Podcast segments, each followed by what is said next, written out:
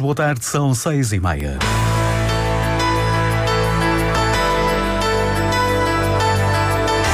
Antena 1 Madeira. Informação.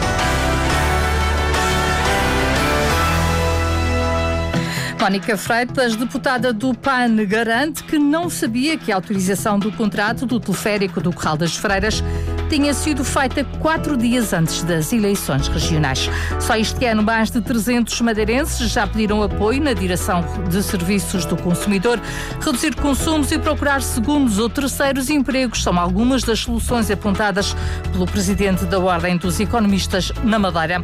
Um ano é o tempo previsto para que as aulas de douradas do campanário estejam aptas a voltar a produzir. Vai começar o Diário Regional, controlo técnico de Miguel França, a edição é de Lília Mata.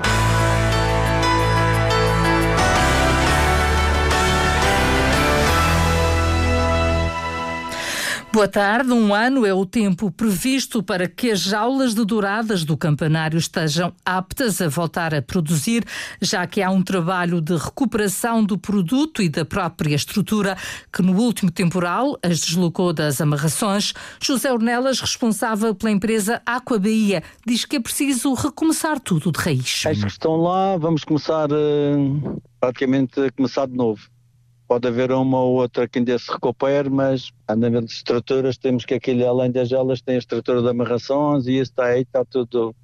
Isso vamos ter que fazer, vamos ter que fazer tudo de novo. E vão colocar no mesmo local onde estavam? Sim, mais ou menos dentro da mesma que há ali uma pequena, havia ali uma pequena diferença, um pequeno espaçozinho que não estavam bem, mas que agora sim, vamos colocar exatamente dentro do mesmo local, sim. E quando é que considera que esse trabalho pode estar definitivamente resolvido? Não, já vamos, estamos a pensar que dentro de duas semaninhas já estamos a colocar. Já estaremos a colocar, talvez não na totalidade, mas em parte sim. Os prejuízos estão calculados e atingem 4 milhões e meio de euros. Entre produto e as jaulas, não é? Se vai dar, dar um valor mais ou menos global dentro dos 4 milhões e meio. As douradas terão de ser produzidas. A situação obriga a importar os pequenos peixes de outros países para um período de engorda que pode demorar um ano até que o peixe tenha a gramagem considerada normal para venda. De qualquer forma, a dourada vai manter-se em produção nas jaulas que existem no caniçal. José Ornelas mostra-se esperançoso de um apoio do governo para a recuperação das estruturas. As jaulas do campanário, que foram arrestadas pelo temporal de há duas semanas, voltarão a produzir peixe praticamente daqui a um ano. O PAN Madeira diz que não sabia que a autorização do contrato relativamente ao teleférico do Corral das Freiras tinha sido feita quatro dias antes das eleições regionais. Quem o garante é Mónica Freitas, deputada na Assembleia Legislativa da Madeira. Esclarecer que, ao contrário do que foi dito em declarações pelo deputado Vítor Freitas no programa Parlamento da RTP Madeira, o PAN não sabia que a autorização do contrato tinha sido feita quatro dias antes das eleições. O que o PAN sabia no âmbito da assinatura do acordo de incidência parlamentar que foi feito no pós-eleições foi que havia um contrato a decorrer eh, e, portanto, foi essa a informação que o PAN tinha e que transmitiu na conferência de imprensa que realizou no dia 26 eh, e quando deu a conhecer eh, as cláusulas do acordo de incidência parlamentar realizado com o PSD. Numa conferência de imprensa dada esta tarde, Mónica Freitas disse também que ainda não tem uma posição final relativamente ao teleférico do Corral das Freiras. Estando ainda a, a fazer uma análise e uma avaliação de eh, elementos fundamentais que ainda estão em falta e que fazem parte deste que se quer que seja um processo construtivo, de modo a poder assumir uma posição final e para isso, e antes da apresentação do programa de governo, o PAN pretende ainda reunir um conjunto de elementos e um conjunto de reuniões para poder ter um maior conhecimento de causa deste, que é o projeto do teleférico local das, das Freiras, nomeadamente reunir com os concessionários, reunir com a autarquia local e com as juntas de freguesia, neste caso do Ral das Freiras e do Jardim da Serra, e a dinamização de uma Assembleia alargada de esclarecimento, de modo a rever aquelas que são as preocupações da população e de mais organizações. Declarações numa conferência de imprensa na qual foi dito aos jornalistas que não teriam direito a fazer perguntas. Só este ano, mais de 300 madeirenses já pediram apoio na direção de serviços do consumidor, procuram sobretudo renegociar as condições dos créditos à habitação, reduzir consumos e procurar segundos ou terceiros empregos são algumas das soluções apontadas pelo presidente da Ordem dos Economistas na Madeira para combater a inflação e o aumento das taxas de juro, Marco António Sousa.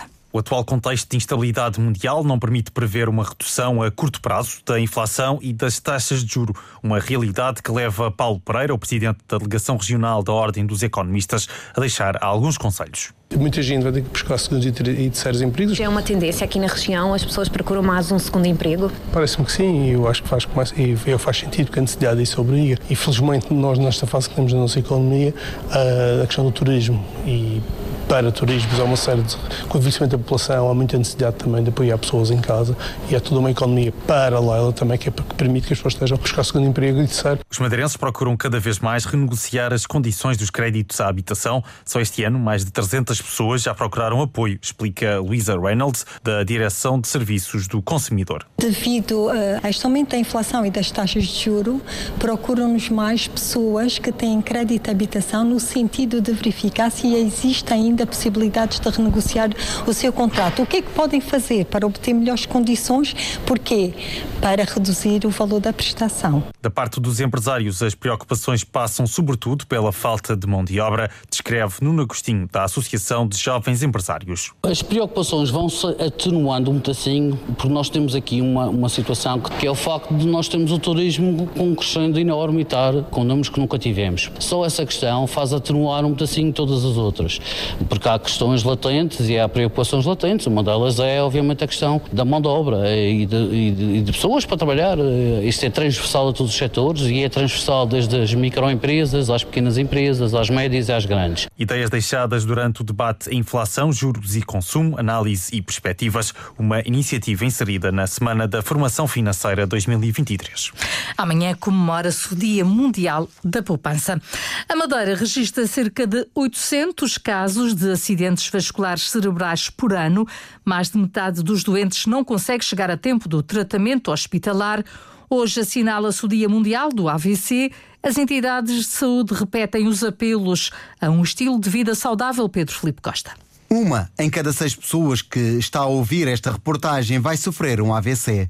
Esta é a primeira causa de morte e incapacidade em Portugal. E na Madeira, cerca de 800 pessoas por ano sofrem acidentes vasculares cerebrais o número teima em não descer, com os hipertensos à cabeça, como explica Patrício Freitas, coordenador da unidade de AVC do Cesaram. Eu penso que, apesar de tudo, tem diminuído muito pouco, mas ao longo do tempo tem diminuído, porque, como sabemos, o controle dos fatores de risco é fundamental.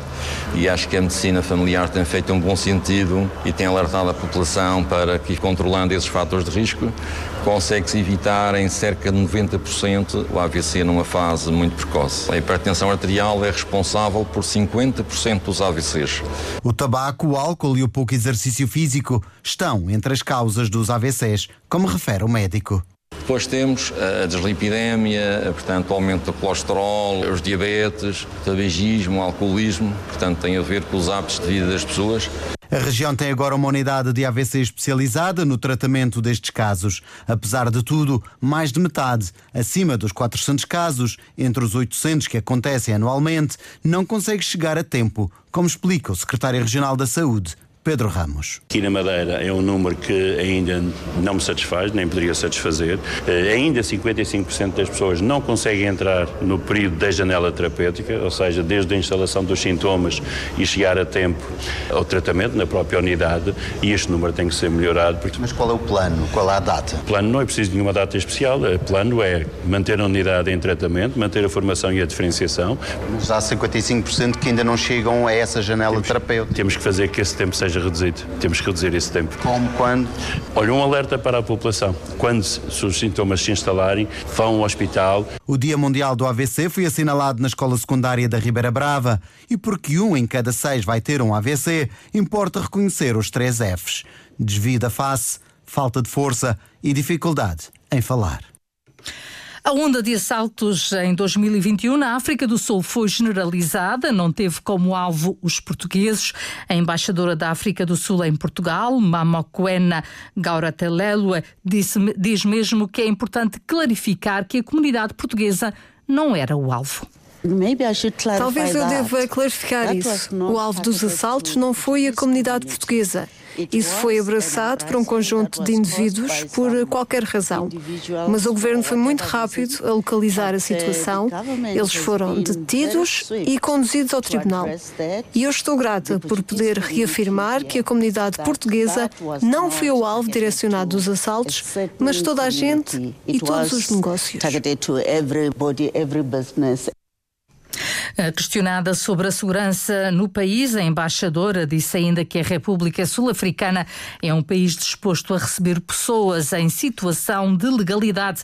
A embaixadora e a delegação sul-africana da Comissão Permanente de Contas Públicas da província do Noroeste foram recebidos pelo, recebidas pelo presidente da Assembleia Legislativa da Madeira, José Manuel Rodrigues, com o objetivo de eh, perceber como funciona o processo autonómico em relação ao país.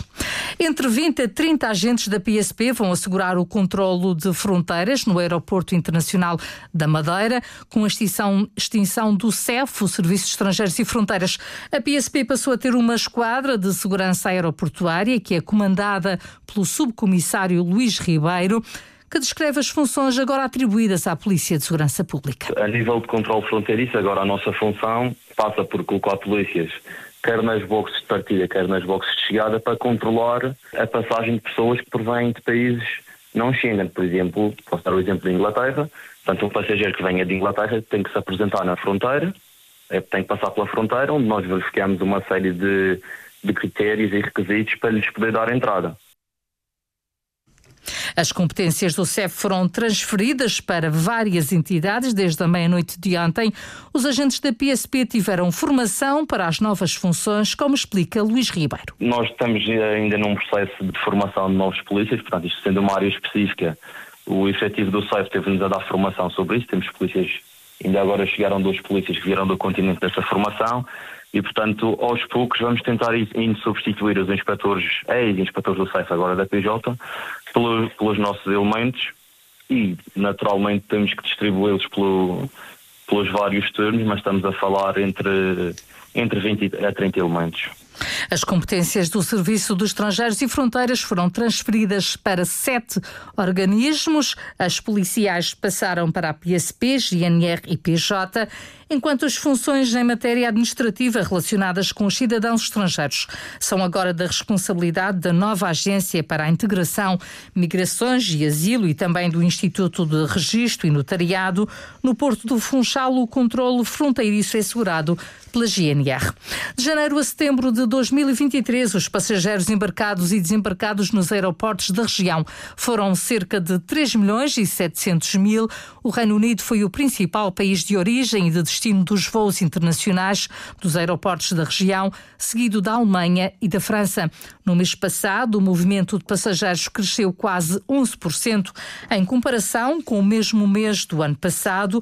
Ao todo, foram 444.300 passageiros transportados em cerca de 3 mil aeronaves. A Madeira registra uma taxa de execução de 96% dos 582 projetos apoiados pelo programa MAR 2020, um programa que disponibiliza verbas para a requalificação, melhoria ou construção de várias instalações de apoio ao setor do mar e das pescas. Os dados são avançados pelo diretor regional do mar, Nuno Gouveia, prevê que até ao final do ano todos os projetos estejam quase concluídos. Nós já temos uh, executado 29,3 milhões de euros de despesa pública, que corresponde a 25,8 milhões de euros de fundo executado, o que dá neste momento já uma porcentagem de execução da ordem dos 96%. Prevê-se inclusivamente que até o final deste ano esta porcentagem possa subir ainda para bem perto dos 99%. A requalificação do Porto de Pesca do Caniçal e a remodelação do Varadouro do Paul do Mar são alguns dos exemplos dos projetos concluídos. Tempo previsto para amanhã, céu muito nublado, diminuindo de nebulosidade a partir da manhã períodos de chuva, em especial nas terras altas e até o início da manhã. Evento fraco a moderado de leste, nordeste. As temperaturas máximas previstas são para o Funchal 25 graus e para o Porto Santo 24. Foi assim o Diário Regional contou com Miguel França no controlo técnico e Lia Limata na edição.